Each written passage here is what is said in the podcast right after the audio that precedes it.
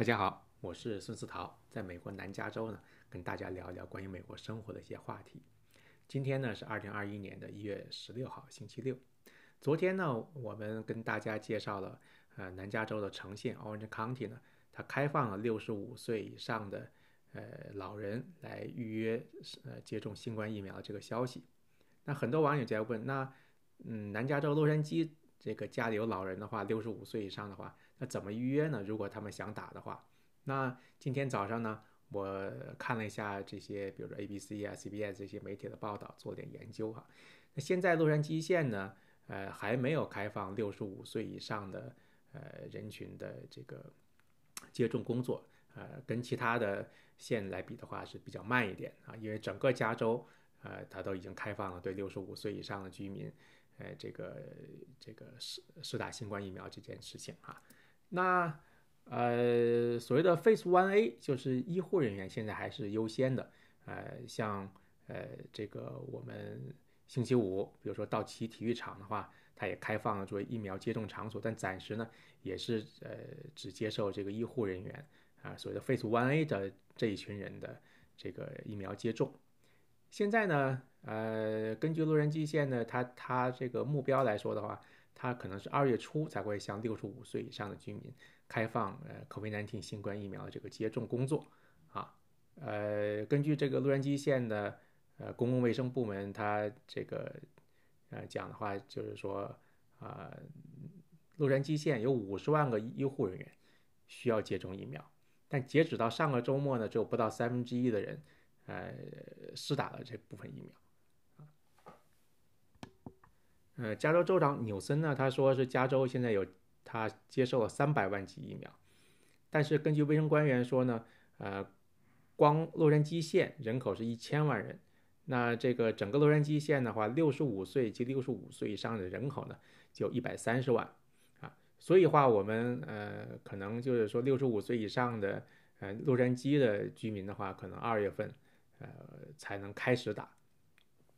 啊。好消息呢，就是说。呃，洛杉矶县它周五呢，它开放了道奇体育场啊，作为疫苗疫苗的这个接种场所。那根据洛杉矶市长说的话，就是说道奇体育场它可以每天呢，呃，可以接种一万多个人，呃的这个疫苗啊。那现在呢，这个道奇体育场还是暂时只是呃这个医医护人员才能优先接种啊，因为道奇体育场呢，我们都知道从去年五月以来呢，就一直是美国最大的新冠。这个检测点，但现在呢，他把它这个转换成这个新的疫苗接种点。根据洛杉矶县的这个人口数量来说的，那现在这个接种地点还比较少。那他以后呢，他希望陆续会开放一些新的所谓的超呃超级的接接种地点，就所谓的比较大型的这个场地，比如说这个以后会开放这个 Pomona 的 Fireplex 啊，还有这个 Eaglewood 的这这 Forum。还有 Cal State，呃，这个在呃 Northridge 那边那个分校啊，还有一些比如说这个大型的一些游游乐场，比如 Valencia 的那个 Six Flag Magic Mountain 那边也可能会开放啊。城县这边的话呢，就迪士尼乐园已经是本周三已经开放啊，成为这个这个疫苗的一个接种的地点啊。但是我们还是要预约才能去啊，不就是还不是说是所谓的 Walk In，还不是啊。我看了一些媒体的报道，是说，呃，洛杉矶这边的这个长滩会议中心 （Long Beach Convention Center） 呢，以后也会开放。那还有很多这个地点，所谓的，比如说这个罗宾逊体育场那边也有可能啊，去去去去慢慢的开放。所以的话，呃，我觉得大家现在，呃，我看了一些所谓的，嗯，网上介绍的一些疫苗的预约的这些这些场所去预约的话，我看今天早上我就试验了一下。我看现在暂时的话都呃都是满的，所以话大家想预约的话呢，还是有有一点耐心啊。那至于说是六十五岁以上的六呃这个呃洛杉矶的居民是什么时候能够开放疫苗时间的话呢？啊，请大家关注洛杉矶县的卫生局的网这个官网，就是这个 LA County